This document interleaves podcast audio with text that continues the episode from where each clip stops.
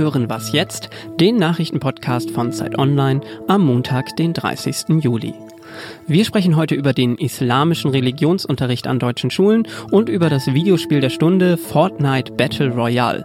Zuerst aber die Nachrichten.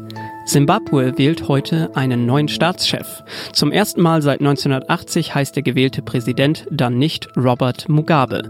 Der 94-jährige Autokrat war vor rund acht Monaten nach einem Militärputsch zurückgetreten. Mugabe galt erst als Hoffnungsträger für Simbabwe. Bald aber schon kam es unter ihm zu Korruption, Menschenrechtsverletzungen und Wahlfälschung. Wirtschaftlich geht es dem Land heute schlecht. Als aussichtsreichster Präsidentschaftskandidat gilt Emerson Mnangagwa. Der 65-Jährige war lange Mugabes enger Vertrauter, hatte sich aber gegen ihn aufgelehnt. Seit Mugabes Rücktritt ist er Simbabwes Staatsoberhaupt. Außer dem Präsidenten wird auch ein neues Parlament gewählt. Italiens Ministerpräsident Giuseppe Conte trifft sich heute in Washington mit US-Präsident Donald Trump. Beide Politiker verfolgen eine strikte und abwehrende Migrationspolitik in ihren Ländern. Contes Regierung verbietet es mittlerweile privaten Seenotrettern, gerettete Flüchtlinge in italienischen Häfen von Bord zu lassen. Das Treffen von Conte und Trump soll nach offiziellen Angaben die Kooperation der beiden Länder im Umgang mit internationalen Konflikten verbessern. Redaktionsschluss für diesen Podcast ist 5 Uhr.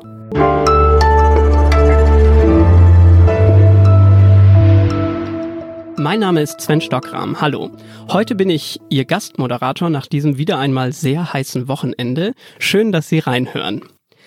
Vermutlich hat kaum ein anderes Schulfach in den vergangenen Jahren so viel Debatte und Anfeindungen erlebt wie der islamische Religionsunterricht. Viel war dabei immer wieder die Rede von unwohlen Gefühlen unter nicht-muslimischen Eltern, möglicher Umerziehung von Kindern oder auch von zu viel politischer Einflussnahme islamischer Verbände auf die Inhalte des Unterrichts. Rund 55.000 Mädchen und Jungen haben derzeit islamischen Unterricht, der gar nicht einmal in jedem Bundesland und an jeder öffentlichen Schule angeboten wird. Beispielsweise läuft er in Bayern im Modellversuch und das nur bis zum kommenden Jahr. Meine Kollegin Judith Luig ist Schulredakteurin bei Zeit Online und hat sich mit den Erfahrungen aus dem Islamunterricht beschäftigt. Sie ist jetzt bei mir. Hallo Judith. Hallo Sven. Jetzt mal abseits von aller politischer Debatte. Wie finden denn die Schulen, die Islamunterricht anbieten, ihre Schülerinnen und Schüler dieses Fach? Also man hört immer wieder nur, dass alle sehr begeistert davon seien. Und es gab auch schon vor zehn Jahren bei ersten Auswertungen immer wieder, dass es irgendwie über 80 Prozent sich das noch wünschen würden und gerne noch sehr viel mehr Schüler und Schülerinnen in Deutschland Islamunterricht hätten. Und es gibt irgendwie leider nur äh, sehr alte Zahlen dazu, aber da sagt man, dass ungefähr 650.000 Schülerinnen und Schüler das gerne machen würden. Und du hast ja gerade selber gesagt, 55.000 machen es aktuell. Das spricht dafür, dass es irgendwie eine große Nachfrage gibt, würde ich sagen. Was meinst du denn, was kann Islamunterricht denn als solcher leisten, vielleicht auch gesellschaftlich? Im Grunde genommen ist der Islamunterricht ja nicht ganz anders als der katholische oder der evangelische Religionsunterricht. Es ist ein, ein Lehrer bietet Schülern ein Forum, sich mit Fragen auseinanderzusetzen. Er will sie nicht indoktrinieren, er will ihnen nicht irgendwie einen gewissen Glauben beibringen, sondern er will äh, eine Auseinandersetzung mit Themen und Inhalten des Glaubens beibringen. Und so ist es idealerweise im katholischen Religionsunterricht und so auch im islamischen. Das heißt also, der Lehrer kann auch ein Ansprechpartner sein für Zweifel, für Dinge, wo man sagt, da verstehe ich einfach nicht, warum ich das glauben soll oder ich krisele gerade dann mit. Da ist oft äh, der Pfarrer oder der Imam vielleicht auch der falsche Ansprechpartner für. Der Lehrer kann da ein alternativer Ansprechpartner sein und er kann auch eine äh, lebhafte Debatte von verschiedenen Seiten moderieren, was jetzt dem religiösen äh, Lehrer eigentlich nicht so gegeben ist. Und da glaube ich, ist der Islam genau wie der Katholizismus oder der Protestantismus, ähm, er sollte nicht anders sein zumindest. Mhm. Dagegen kann ja eigentlich niemand etwas haben.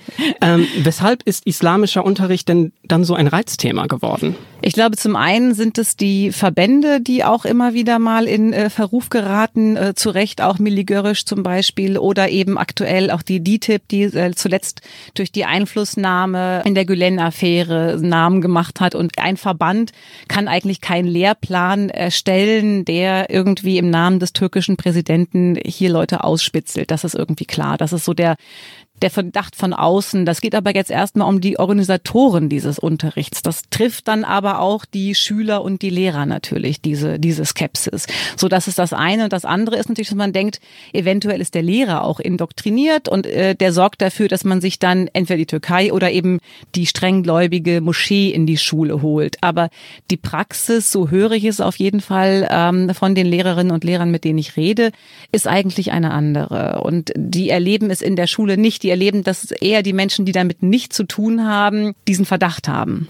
Ja, ich habe es ja eben schon gesagt, die CSU-geführte Regierung in Bayern will das Ende des Modellversuchs bei sich, vermutlich auch um sich Stimmen bei den Landtagswahlen zu sichern. Äh, wie lautet aber dein Fazit? Sollte denn der Islamunterricht weitergeführt werden oder besser richtig anerkannt eingeführt werden? Naja, dieses, dass es aufhören soll, dass es auf der Kippe steht, ist so ein bisschen anfangende Wahlkampfgeschichte gewesen und es ist jetzt auch schon leiser wieder darum geworden. Also Söder hat sich aktuell nicht mehr dazu geäußert. Auch der Kultusminister in Bayern äh, spart jetzt das Thema Islamunterricht aus. Ich glaube, sie wollen, sie wissen letztendlich, also ich vermute es vielleicht nur, vielleicht wissen sie tief in ihrem Herzen, dass sie dann, dass doch viele Leute das richtig und gut finden und möchten es doch nicht auf den, auf den Tisch bringen. Wenn sie jetzt sagen, raus mit den, mit den Islamlehrern, ähm, dann äh, gefährden sie vielleicht auch ihre Wählerstimmen auf der anderen Seite, was ja auch wieder ein gutes Zeichen ist. Ne? Ja, also das heißt, die bisherigen Erfahrungen mit dem Islamunterricht sind eigentlich eher positive. Genau, ich habe gerade mit einer Lehrerin gesprochen, die mir sagte, dass äh, der Modellversuch ganz hervorragend gelaufen sei und dass man eigentlich dass der Lehrplan gut sei, die Inhalte gut seien, die Bücher gut seien und dass dieser Modellversuch nicht weiterlaufen soll, deswegen weil er als Modell nicht mehr weiterlaufen soll, sondern dass er jetzt eben institutionalisiert werden soll, dass jetzt das Ganze ins Feld gesetzt wird, hat sie gesagt. Also das heißt, das Modell wird jetzt Unterricht. Das ist deren Hoffnung. Ja. Judith, vielen Dank äh, dir für diese Einschätzung. Gerne.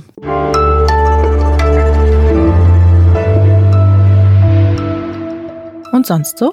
Deutschland wird wohl noch ein Weilchen schwitzen müssen und weil bei dieser Hitze ja eh nicht mehr viel geht, empfehle ich Ihnen das Sommerhit-Quiz meiner Kolleginnen und Kollegen von Zeit Campus Online. Elf Fragen zu Songs aus den vergangenen 28 Jahren gibt es auf zeit.de slash campus. Mein Tipp? Abends gemeinsam mit Freunden bei Bier oder Apfelschorle spielen. Denn dieses Quiz verbindet ob sie wollen oder nicht. Sie werden vermutlich überrascht sein, wie schnell alle wieder die Mambo, Ketchup, Jungle Drum, Despacito Zeilen drauf haben werden. Und damit sie diese schlimmen Ohrwürmer nicht gleich wieder los sind, kommt das Quiz mit einer Playlist. Das ist doch ziemlich praktisch, oder?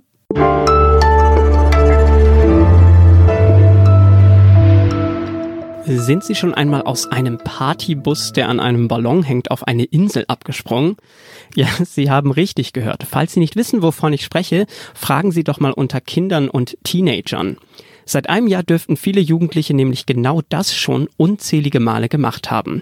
Denn seither hat sich das Videospiel Fortnite Battle Royale zum erfolgreichsten Game der Gegenwart entwickelt. Derzeit Online-Autor und Kulturjournalist Thomas Lindemann hat versucht herauszufinden, was hinter dem Hype steckt. Und hat sich eine ganz besondere Expertengruppe einberufen. Er spielte Fortnite mit seinem zwölfjährigen Sohn und dessen zwei Kumpels. Hallo Thomas. Hallo was hat es denn nun mit den mit dem Partybus auf sich? Worum geht es bei Fortnite? Ja, daran sieht man, dass es ein lustiges Spiel auch in gewisser Weise ist. Es geht darum, dass man mit diesem Partybus auf einer Insel landet, also man springt da raus, öffnet dann seinen Fallschirm und befindet sich dann auf einer Insel mit 99 anderen Spielern, die auch online sind. Also hinter denen echte Menschen stecken jeweils. Mhm. Und dann wird gekämpft, bis nur noch einer übrig bleibt. Oder bis von, also ist, der Modus, den wir getestet haben, ist 50 gegen 50. Es gibt zwei Teams und wenn das eine weg ist, weil alle Spieler irgendwie ihr Lebens, ihren Lebensbalken auf Null runter verloren haben, dann haben die anderen, die noch da sind, halt gewonnen. Du hast es ja gerade eben schon gesagt, Fortnite ist auch albern, angenehm albern, das schreibst du auch in deinem Artikel für Zeit Online, aber ja. keineswegs sei es dumm. Was sagt denn deine Expertengruppe, was an dem Spiel so fesselt? Ja, die haben sich da intensiv unterhalten, also es sind dann drei Zwölfjährige, mit denen ich da auf dem Sofa saß, so zwei Stunden und ganz erstaunlich, was für detaillierte Gespräche darüber geführt werden, was man machen kann. Man kann sich da so Barrikaden bauen. Vorher muss muss man dazu die entsprechenden Rohstoffe mit so einer Spitzhacke ernten. Also es wird dann sehr äh, detailliert überlegt, wie die beste Taktik ist. Und bestenfalls entsteht so eine Art Geheimwissen, äh, schreibst du ja auch. Ja. Ähm, mindestens Total. 40 Millionen Jugendliche sollen das weltweit spielen. Und du hast es ja auch schon angedeutet, dass Eltern vielleicht auch davon lesen, dass das Spiel angeblich gewalttätig sei. Was ja. sagst du denn dazu? Also, natürlich wird da geschossen und es geht darum, die anderen quasi zu eliminieren.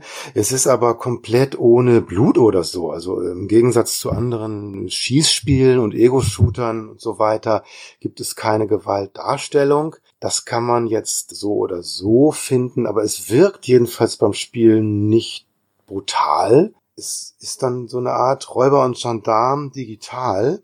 Und die drei Jungs, mit denen ich zwei Stunden lang gespielt haben, äh, habe, haben zum Beispiel keinen einzigen anderen erschossen. Die haben mhm. nur so gespielt, dass sie sich gut verstecken, weil es geht ja darum, am längsten zu überleben.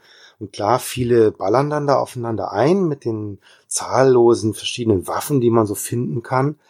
Aber äh, meine drei Probanden sozusagen haben ganz anders gespielt. Die haben sich so ein bisschen in, bewaldeten Gebieten versteckt und einfach aufgepasst, dass sie durchkommen, ohne dass ihnen was passiert. Ja, danke dir, Thomas. Vielleicht haben wir jetzt so ein bisschen mehr auch verstanden, was da eigentlich so los ist, wenn es um Fortnite geht. Den Artikel von Thomas Lindemann können Sie unter zeit.de slash digital lesen. Und damit ist auch schon Schluss für heute mit Was jetzt, dem Nachrichtenpodcast von Zeit Online. Starten Sie gut in die neue Sommerwoche.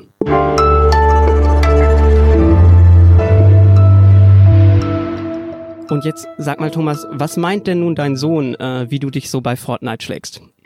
Oh, der ist nicht überzeugt. Ehrlich gesagt waren die Kinder leider viel besser als ich und haben so ein bisschen das belächelt, was ich da probiere. Verstehe. Danke dir.